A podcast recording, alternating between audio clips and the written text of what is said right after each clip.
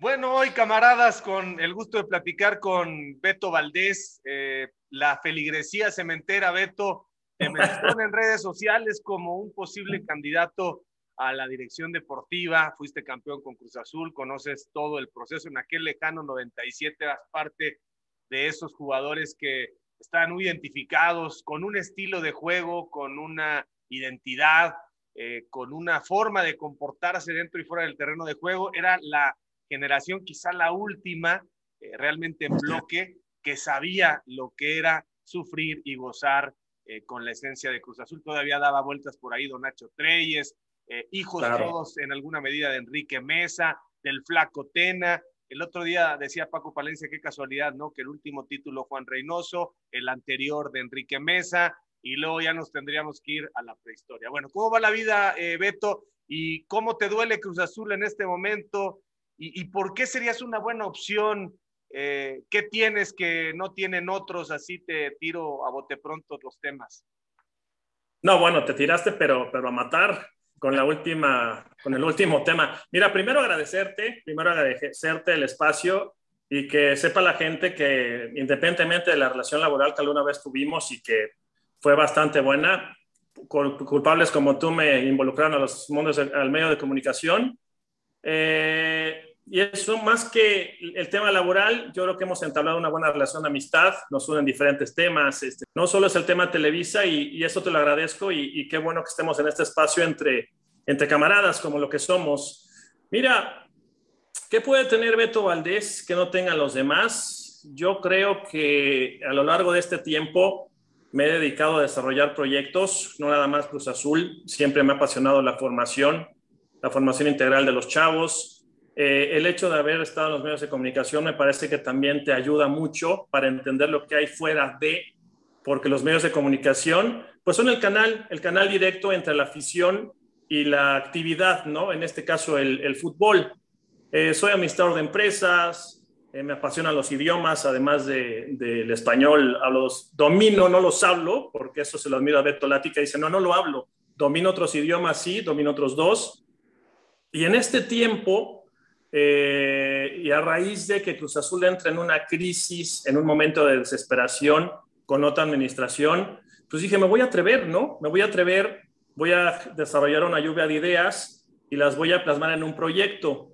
Y ese proyecto, pues sí, sí directamente era para Cruz Azul, en donde tú primero tienes que hacer un análisis, un diagnóstico, y a partir de ahí, incluso hasta un análisis, ¿no? Un análisis de fortalezas y debilidades conociendo la institución, eh, la formación que nos dieron, las diferentes áreas de apoyo, los diferentes entrenadores, la historia, eh, el sentido de pertenencia, muchos factores me hicieron pensar en que yo podía presentar un proyecto formal a la directiva. Con esto no te quiero decir que solamente es Cruz Azul, porque igual platiqué con la ingeniera de la Vega en Juárez, este, con Miguel Garza, con el ingeniero Rodríguez en Tigres cuando estaba, y, y lo que me he percatado es que hay mucho por hacer, Javier. Yo creo que sí hay mucho material humano, eh, hay mucha calidad en México, no somos una potencia, nos faltan muchos años para conseguirlo, pero yo creo que si trabajáramos desde inferiores y desarrolláramos este famoso sentido de pertenencia, pudiéramos hacer grandes cosas. Cruz Azul fue mi casa, Cruz Azul me enseñó a crecer,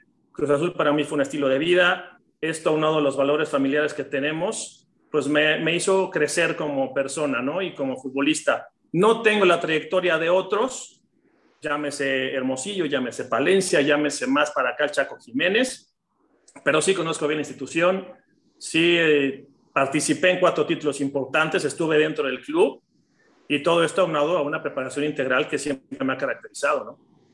Sí, que esto es importante, ¿no? Que los futbolistas vayan siendo, además de jugadores profesionales, profesionistas y ese fue tu caso. Son pocos los casos. Y luego que el futbolista, cuando le alcance el retiro, porque muchas veces ni siquiera calculan los escenarios, se siga preparando, se siga actualizando.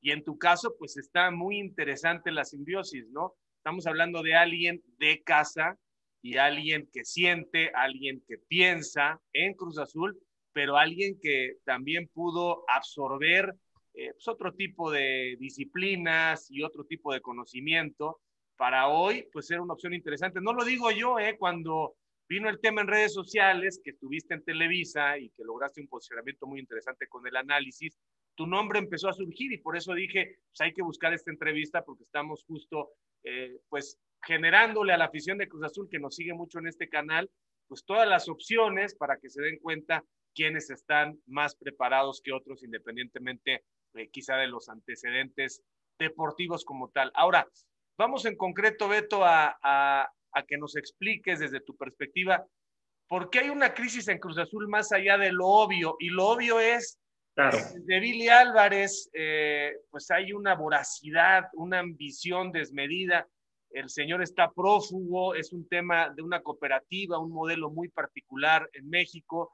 Y bueno, pues el equipo de fútbol es como tu producto mercadológico más importante, ¿no? Y quieren aparecer y no quieren soltar el poder y, y, se conocen socialmente a raíz del equipo de fútbol, pero pues la cementera es tremendamente rentable. Entonces, ¿por qué estamos en esta crisis del campeonato a un equipo en cenizas? ¿Por qué?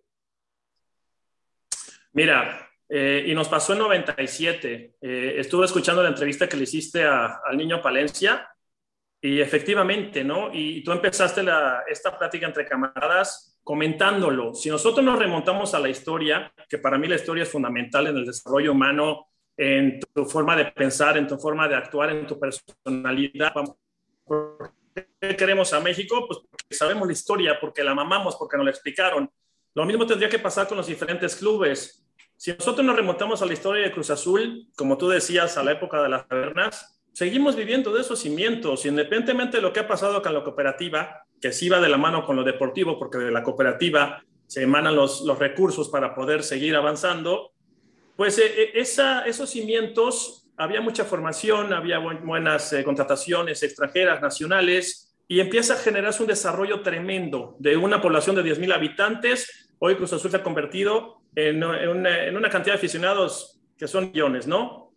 Entonces, remontándome al 97, había 14 futbolistas que éramos de fuerzas básicas, además de que ya se habían ido otros tantos a Toluca, como Rangel, Ruiz, Tawada, otros a Morelia, como el Gordo Islas, pero 14 futbolistas desarrollados en fuerzas básicas, estábamos por encima de lo que podían ser los hombres de experiencia. En ese momento, Reynoso, eh, Lupillo, Hermosillo, llegó Adomaitis, llegó Benjamín Galindo, pero esa fortaleza que teníamos, los que conocíamos la institución, nos hizo hacer una sinergia con todo esto que te estoy platicando. ¿Qué pasó? Que después del 97 yo estoy claro en que Cruz Azul no tenía, no tenía un proyecto hacia adelante. Acuérdate que el fútbol mexicano, Javier, muchas veces el ser campeón se puede dar hasta de casualidad. ¿Cuántas veces no hay equipos que califican en el repechaje como décimo en ese tiempo y se metían a las finales? Entonces muchas veces se da por casualidad, por llegar en un buen momento. Y dentro de estos tiempos que no se desarrolla un proyecto formal hacia el futuro en el corto, mediano y largo plazo, pues empieza Cruz Azul a caer en un declive que vuelve a retomar fuerza en 2001 con la Copa Libertadores. Aparece una nueva generación de futbolistas, La Vitola, Melvin, eh, Tomás Campos, Don Juan, que ya no eran tan chavos, porque nosotros teníamos 26, 27, yo, yo estaba roto los Aquiles, pero no eran tan, tan jóvenes, no había mucha diferencia en edad. Y ahí es en donde se cae todo, ¿no? Falta de proyectos, falta de visión, eh, otro tipo de intereses, y hoy estamos cayendo en lo mismo. La gente de repente se expresa conmigo en redes y, y sienten, o pareciera que yo estoy enojado, pareciera que yo estoy ardido, si me permites el término. No, no, yo no estoy, no estoy enojado con Cruz Azul. Me duele mucho como aficionado ver lo que pasa. Me, me duele mucho ver cómo pierde como aficionado y creo que sí podríamos desarrollar otro, otro tipo de acciones para levantar esta, esta situación. Pero, oye, si en el 97, que había gente de fuerzas básicas, no hubo un proyecto, después de 2021 me atrevo a comentar lo mismo. No había un proyecto, empiezan a desmantelarlo y hoy se están pagando las consecuencias, ¿no? Ahora, a ver, Beto, eh, las fuerzas básicas fueron eh, digamos, anuladas, no sean aniquiladas, destruidas o ya no hubo inversión. Este, porque empezaron a agarrar el dinero de, los refuerzos, de los extranjeros que llegaban, el dinero que no estaba totalmente transparentado. ¿Por eso fue? No, no, no, no, no, no. Viene, viene un momento de cambios dentro de la estructura, viene un momento en donde el ingeniero Guillermo Robin Álvarez, hijo de Billy Álvarez, eh, se hace responsable del área de escuelas de fútbol, de las fuerzas básicas, y hace cambios, hace cambios a su parecer, hace cambios de lo que él creía iba a funcionar, y ahí es en donde borra de tajo, vamos, desaparecen las fuerzas básicas, se deja de hacer trabajo de, scouting a nivel nacional, se deja de apoyar a los jóvenes talentos y se empieza a, trabajar de manera diferente. Y ahí, si ya el equipo venía hacia abajo en el área de formación, con este, este borrón de tajo, pues desaparecen las fuerzas básicas, ¿no? ¿Hace cuánto no aparece un futbolista? No, no, no que aparezca un futbolista para jugar, Javier. O sea, y me vas a entender bien. Tú y yo somos más o menos de la edad y no éramos tres o cuatro que teníamos potencial. Había diez más los que venían formados. Entonces, borras de tajo todo esto y en el área de formación tú lo sabes también. Si no trabajas cinco o siete años para sacarte esos cuatro futbolistas, pues vas en un atraso absoluto, ¿no? Pero ahí fue un cambio de estructura, fue un cambio de idea y desaparecieron todo. Ahora, eh, si hoy empiezas a sentar las bases, si hoy Velázquez o la gente que está al frente, si empieza a sentar las bases, estamos hablando de un Cruz Azul pues 2028 para que vuelva, digamos, a compensar las épocas de sequía y que venga la siembra próspera, ¿no? Pero yo te preguntaría, Beto, eh, es tan poderosa la marca y hay tanto talento que si haces un trabajo medianamente bueno de escauteo y otra vez de estructurar las escuelas y los centros de formación y que la Noria sea central, pero en toda la República se despliegue el sistema que tenían, de todas maneras, lo que hace falta es que me definas qué tipo, qué prototipo de jugador, qué características debe de tener el jugador de Cruz Azul de aquí en adelante, porque el estilo de juego de los 70 em, era un estilo, mucha gente dice que, que, eran una gran defensiva, no hombre, también eran una gran ofensiva, o sea, había todo, había plenitud, ¿no? Pero si hoy tenemos que hablar de Cruz Azul siglo XXI, que ya se fueron 20 años, ¿qué características debe tener ese nuevo jugador de Cruz Azul que va a surgir hasta dentro de cinco años? ¿Qué es lo que la gente quiere ver de esos jugadores? ¿Qué características deben de tener en su fútbol y en su persona? Hijo, me acabas de hacer una, una pregunta apasionante y si va de la mano con lo que yo proyecto. Yo creo mucho en la historia, yo creo mucho en el sentido de pertenencia, pero ¿cómo voy a conseguir ese sentido de pertenencia si no conozco las entrañas? ¿no? A nosotros nos tocó llegar en una época en donde nuestros técnicos, Javier, eran Nacho Flores, el Calimán Guzmán, Héctor Pulido, eh, Sergio Rubio. Estamos hablando de gente histórica, gente que ganó entre 5 y 7 campeonatos. Hoy yo veo hacia adentro y no veo eso. Yo no veo por qué un joven o un niño quiera jugar en Cruz Azul si no conoces la historia, no conoces los referentes. Dentro de mi forma de pensar, pero por supuesto que se tiene que desarrollar una idea de juego. Si nosotros hablamos de Pumas, tenemos que hablar de la garra, de la lucha, de la pelea. Si nosotros hablamos de América, de repente hay cierta prepotencia, pero hay calidad, hay inversión, poca gente de básica. Si nosotros hablamos de Chivas, puro mexicano, pero tienen que tener cierta calidad y cierto perfil. Yo creo que Cruz Azul está en un momento en donde se puede desarrollar un proyecto, pero un proyecto que esté plasmado, Javier. O sea, una cosa son las ideas y otra cosa es un proyecto. Las ideas hay que aterrizarlas, hay que anotarlas, hay que presentarlas. Eh, un modelo de juego, un modelo de juego de casa. Hay mucha gente que lo puede desarrollar. Yo me puse a estudiar diferentes temas y vas, y, vas viendo los diferentes modelos, ¿no? Me metí a estudiar el tema del Ajax, de Barcelona, de Real Madrid, de Bayern Múnich, los grandes equipos a nivel mundial y siempre vas a encontrar historia, siempre vas a encontrar referentes, siempre vas a encontrar una idea de juego. O sea, ¿por qué si el Ajax tiene 60, 70 años con una forma de jugar, ¿por qué Cruz Azul no lo puede lograr? ¿Por qué el fútbol mexicano no lo puede lograr? Entonces, si, si, nosotros podemos retomar esos 70 como modelo, como ejemplo, en donde por eso se le llama máquina de Cruz Azul, porque era una máquina a la defensiva y a la ofensiva, pues hay que desarrollarlo. Es un tema de posesión. Eh, tienes a Enrique Mesa, tienes todos los técnicos después de Enrique Mesa, traen la misma escuela. Si no es Enrique Mesa, está la Volpe. ¿Cuántos técnicos después de la Volpe que jugaron con él traen la misma escuela? Entonces tenemos que desarrollar una escuela a la mexicana, en este caso hablando de fútbol mexicano, y una escuela en Cruz Azul. A mí me hablas rápidamente, yo pondría a mi maestro Enrique Mesa como director de formación, no como director deportivo, porque es diferente el escritorio que la cancha, y a partir de ahí empiezas a permear con gente que entienda la filosofía de juego, pero sí establecer urgente un modelo de juego de acuerdo a la filosofía de la institución. Estás, estás en todo lo cierto. Está de cierto, hay mucha posibilidad ahí de construir. Eh, ahora, hablando en general, Beto, de las características del futbolista mexicano, fíjate bien, ¿eh? voy a sacar un poco del tema porque viene el Mundial. Eh, viene, hace poco vino el Bayer Leverkusen a México y le preguntaron así eh, de volea, ¿no? Así de volea en el aire, le preguntaron al técnico alemán, oiga, ¿qué piensa el jugador mexicano? ¿Qué le falta? Y dijo, le falta potencia. Así dijo, ¿eh? Le falta potencia. Eh, y nosotros, yo he escuchado mucho, y además se repite y lo repiten todos los entrenadores nacionales y extranjeros, los que llevan mucho tiempo, los que van llegando, dicen que el futbolista mexicano en la parte física, no hablemos ni de técnica, ni de táctica, ni de mentalidad, dicen, no, en la parte física ya estamos casi, casi como cualquiera en el mundo. Vamos, a hablar de, vamos a hablar primero de eso. ¿Le falta potencia al jugador mexicano?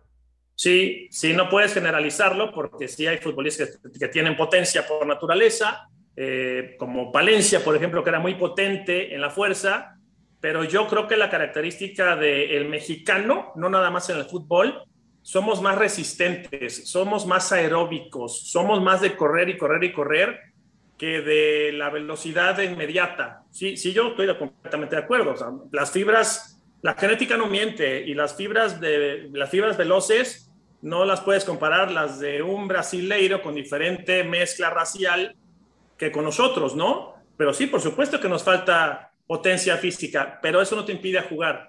Acuérdate que es un deporte de 11 futbolistas en la cancha y por eso Rafa Márquez lucía, ¿no? Rafa Márquez no tenía una potencia física tremenda, pero era rápido, era fácil, tenía visión de campo y sabía dónde pararse. A eso le sumas 10 compañeros y empiezas a conformar un equipo de trabajo para defenderte, ¿no? Pero claro que sí, tiene razón. El señor que dijo esto tiene razón. Ok, bueno, ahora, la técnica, técnicamente, sí para bajar un balón, para pegarle con la parte interna, con la parte externa. Parece que los estándares son aceptables en parámetros internacionales, aunque de pronto vemos jugadores que están en primera división que van por la banda y de 10 centros sacan 5 malos partido a partido y de equipos importantes, pero hablemos en promedio que técnicamente estamos a la altura. Pero técnica en velocidad, Beto, lo que hace, por ejemplo, estamos hablando de un caso excepcional en este momento como Vinicius, por ejemplo, técnica en velocidad. Creo que el Chucky Lozano puede llegar a tener dosis muy interesantes, pero creo que técnica en velocidad estamos atrasándonos, o sea, estamos rezagándonos respecto, respecto a cómo progresa en bloque cada país en general. ¿eh? No estoy hablando de los fenómenos. Sí, sí. ¿Qué piensas de eso? La velocidad es natural, la velocidad incluso es hereditaria y, la velocidad se puede mejorar, pero por supuesto que sí, pero si ya naciste veloz, si ya tienes fibras eh, rápidas, vas a ser rápido en la, en la actividad que te desempeñes. Todo tiene mejora, Javier. Mira, estabas comentando la técnica individual. Si nosotros no trabajamos a los chavitos desde edades tempranas en el ABC del fútbol, como es el pase, la recepción y la conducción, ya es muy difícil. O sea, nosotros seguimos sin entender que primero tenemos que darle herramientas al futbolista para que cuando llegue a cierta edad, 16, 18, 19 años, que ya tenga fortaleza física más sus fundamentos técnicos, ya pueda trabajar en otro nivel. O sea, yo no puedo, y hoy se ha cambiado esa metodología, hoy el técnico ya quiere que esté listo el futbolista. ¿Cómo le pides a un chavito de 15 años que tire una pelota de 40, 50, 60 metros si no lo enseñas a golpear con las diferentes partes del pie. Entonces, es mucho de formación, Javier. Sumado todo esto al tema físico. Hay capacidades físicas naturales que ya tenemos cada uno de nosotros. Tú, en tu caso, la fortaleza, este, Eh, a lo mejor no eres tan rápido, pero sí, sí eres más resistente. Y todas estas capacidades físicas se pueden mejorar, sí, por supuesto, partiendo de una formación integral, siempre. Ok, bueno, te decía que a mi entender falta potencia, falta técnica en velocidad, que, que puede ser muy veloz, pero el chiste es que el balón te acompañe, el balón te acompañe y que tengas el dribbling. Claro. número tres, número tres, esto, esto lo dicen veladamente los técnicos argentinos, sobre todo que vienen a México, que son un poco diplomáticos, pero comparan un poco con los volúmenes de exportación que tienen en su país y terminan, después de que contacta con el jugador, terminan definiéndolo así el jugador mexicano eh, está muy cómodo y por lo tanto la mentalidad, la ambición se queda en, prefiero quedarme aquí toda la vida en el Monterrey o en el Puebla y ser la figura, que, que desde chiquitos decir que le preguntas a los 8 o 10 años y que te diga, no, yo no quiero llegar al América, yo quiero llegar al Manchester United. O sea, y esto lo definen algunos entrenadores, y no es contra los argentinos, y creo que tienen razón, ¿eh? es al jugador mexicano le falta mentalidad, por lo tanto, confianza y creérsela. ¿Qué opinas de eso? Depende de cada quien, Javier. Si a mí me preguntas, yo siempre soñé con jugar, con jugar en una Copa del Mundo, con jugar en Europa, independientemente de si había calidad o no, o si tenía la capacidad de hacerlo o no, pero depende de cada uno. Es un proyecto individual, Javier. Yo creo que caeríamos en un conformismo sí es muy cierto lo que dicen, porque cuando tú ves las infraestructuras que hay en Sudamérica y las comparas con las que hay hoy en México, pero por supuesto que quieres salir corriendo de allá, porque además de un sueldo que puedas tener en Sudamérica, hablando no, no de Brasil, porque en Brasil hay sueldos estratosféricos, ¿no? En equipos importantes. Pero si tú estás en un equipo de media tabla hacia abajo en Argentina, pero por supuesto que te va a convenir venir a México, ¿no? Por comodidad, por la situación económica, por lo, cómo se vive en el tema social en Argentina, por ejemplo.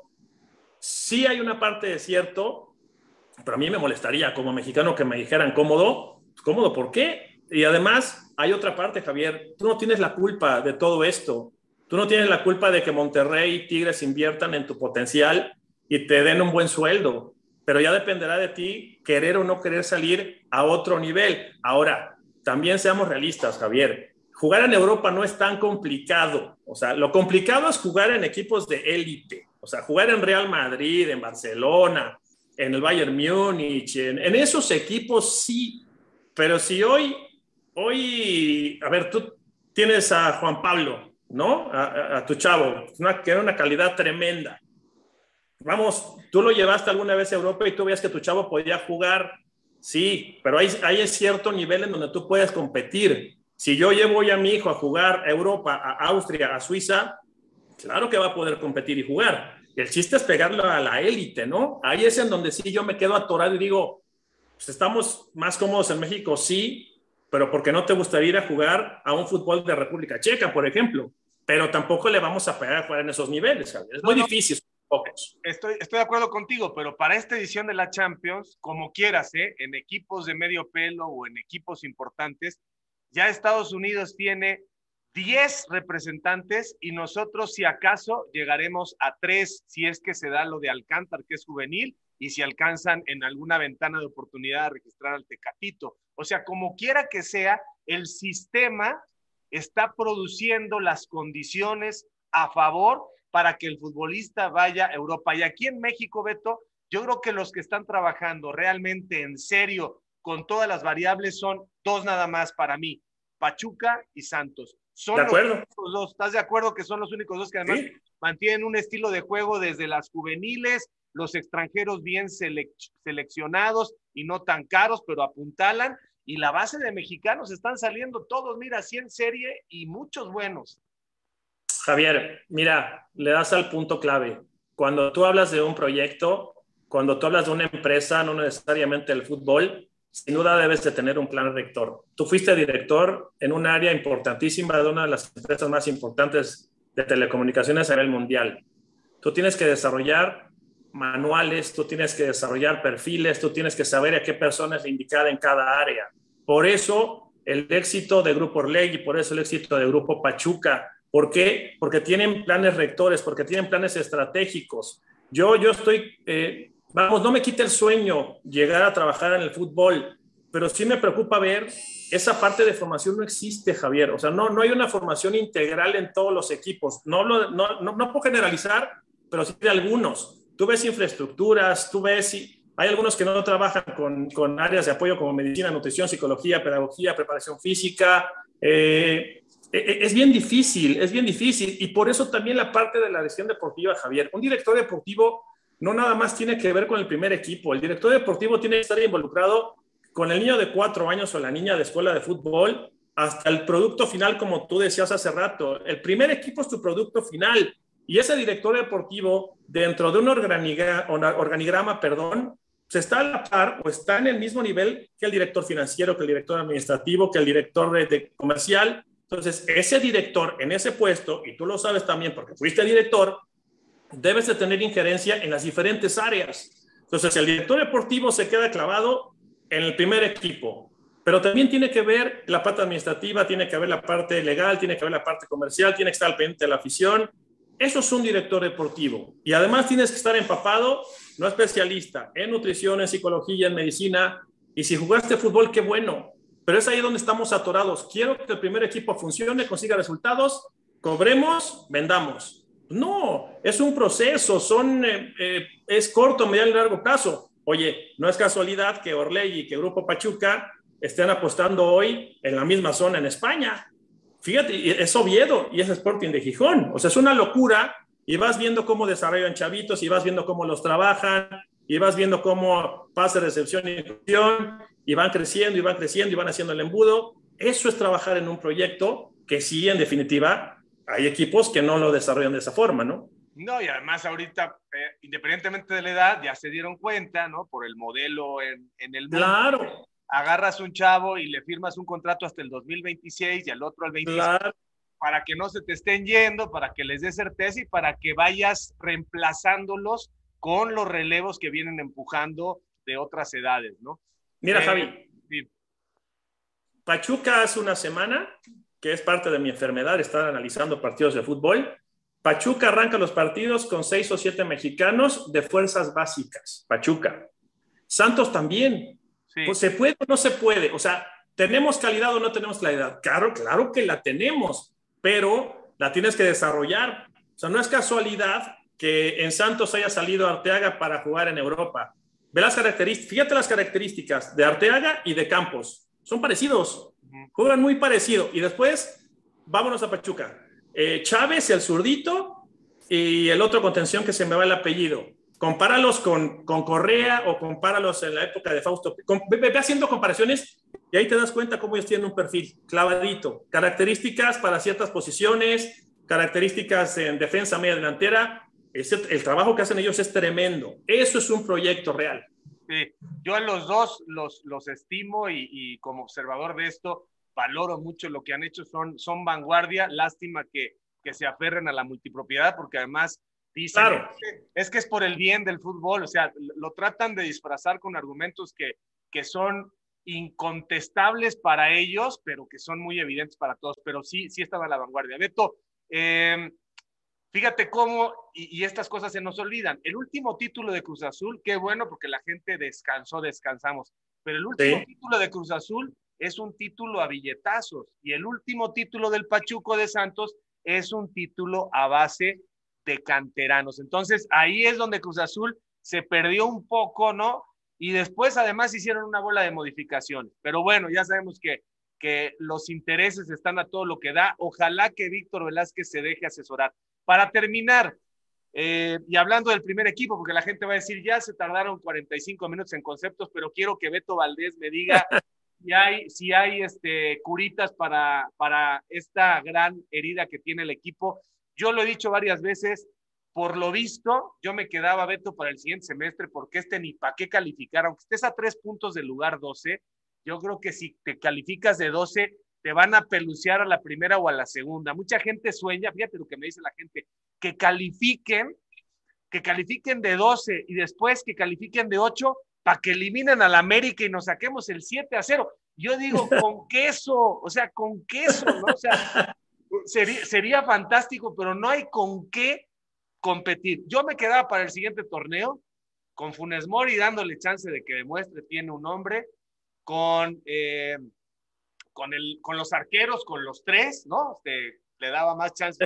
Ya te empezaste a atorar, no, ya lo vas a encontrar. No, me, me, quedaba con Funes Mori, me quedaba con los porteros, me quedaba con Lira, me quedaba con Rotondi, me quedaba con Rivero, me quedaba con Charlie Rodríguez y ya.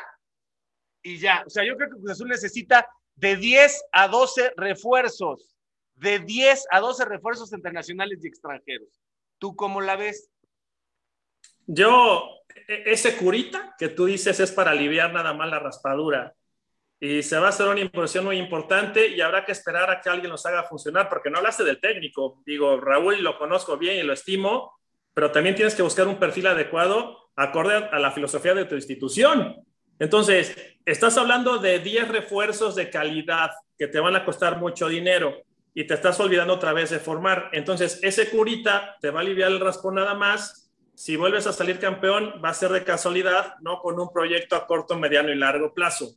Mira, Javier, yo creo que Cruz Azul está en un momento de crisis interna, olvidémonos de lo que pasa con la, con la cooperativa, pero los momentos de crisis son, son para salir adelante, ¿no? Y si tú haces un proyecto serio en donde involucres a diferentes áreas como la deportiva, la afición, la cooperativa, el área de formación, el área de comunicación, el área comercial, yo creo que puedes hacer grandes cosas. Invertir pues no tiene chiste, oye, si tienes lana y tienes lana y te sobra la lana y quieres un coche, pues voy y me compro el que quiera, pero pues después hay que mantenerlo, ¿no? Entonces, es un curita que te va a salir muy caro y a lo mejor en lugar de invertir tanta lana, mejor inviértele a una buena estructura, a un buen proyecto de formación y empieza con...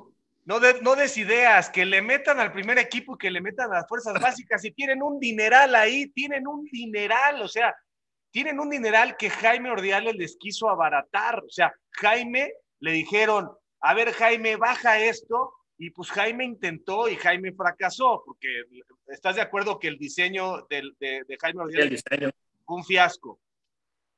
Sí, sí, sí, digo, también estimo a Jaime, pero Dios, cuando tú ves el diseño de... Es, es muy sencillo hacer un diseño de equipo, Javier. agarras una hoja carta y vas poniendo por posiciones y haces dos dibujos, el 4-3-3 y el 4-4-2. Y ahí te vas a dar cuenta si está bien o no el, el, diseño del equipo. Oye, hoy tienen tres centrales zurdos. En la vida había visto eso, ¿no? Por darte un ejemplo. Y después ves los laterales por derecha, no hay. Y encima se lastima Escobar. Y vas viendo posición por posición. Ah, perdón, me, me quedaba con Escobar también, sí. También me quedaba con Escobar. O sea, ya me quedé con siete. Ya van siete, pero no hay un diseño, no hay, no hay claridad. Y después del diseño, tienes que ver las edades y después tienes que ver los términos de contratos y después tienes que voltar hacia abajo. Dios, vamos, hoy, hoy no, no hay cuadratura, no hay cuadratura para un equipo. A, a, mí, a mí me gusta, este, me gusta el perfil. Si quieres ver la entrevista en Entre Camaradas, no sé si ya la viste, a mí me gusta lo que ha hecho Mauro Camoranesi como entrenador. Me gusta.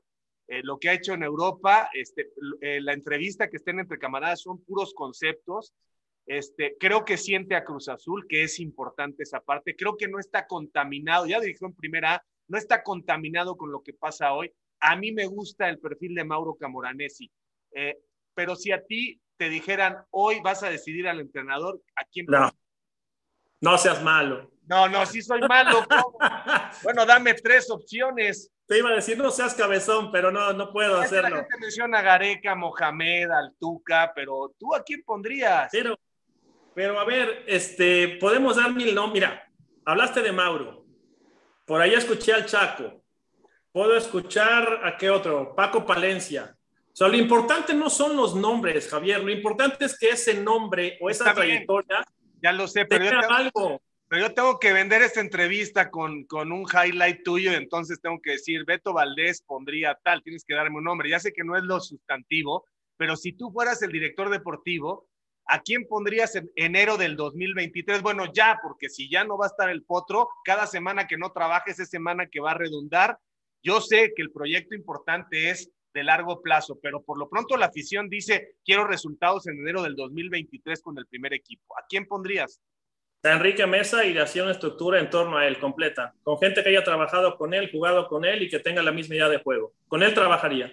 Con él como, como director del primer equipo. Como estandarte absoluto, sí. Ok, ok.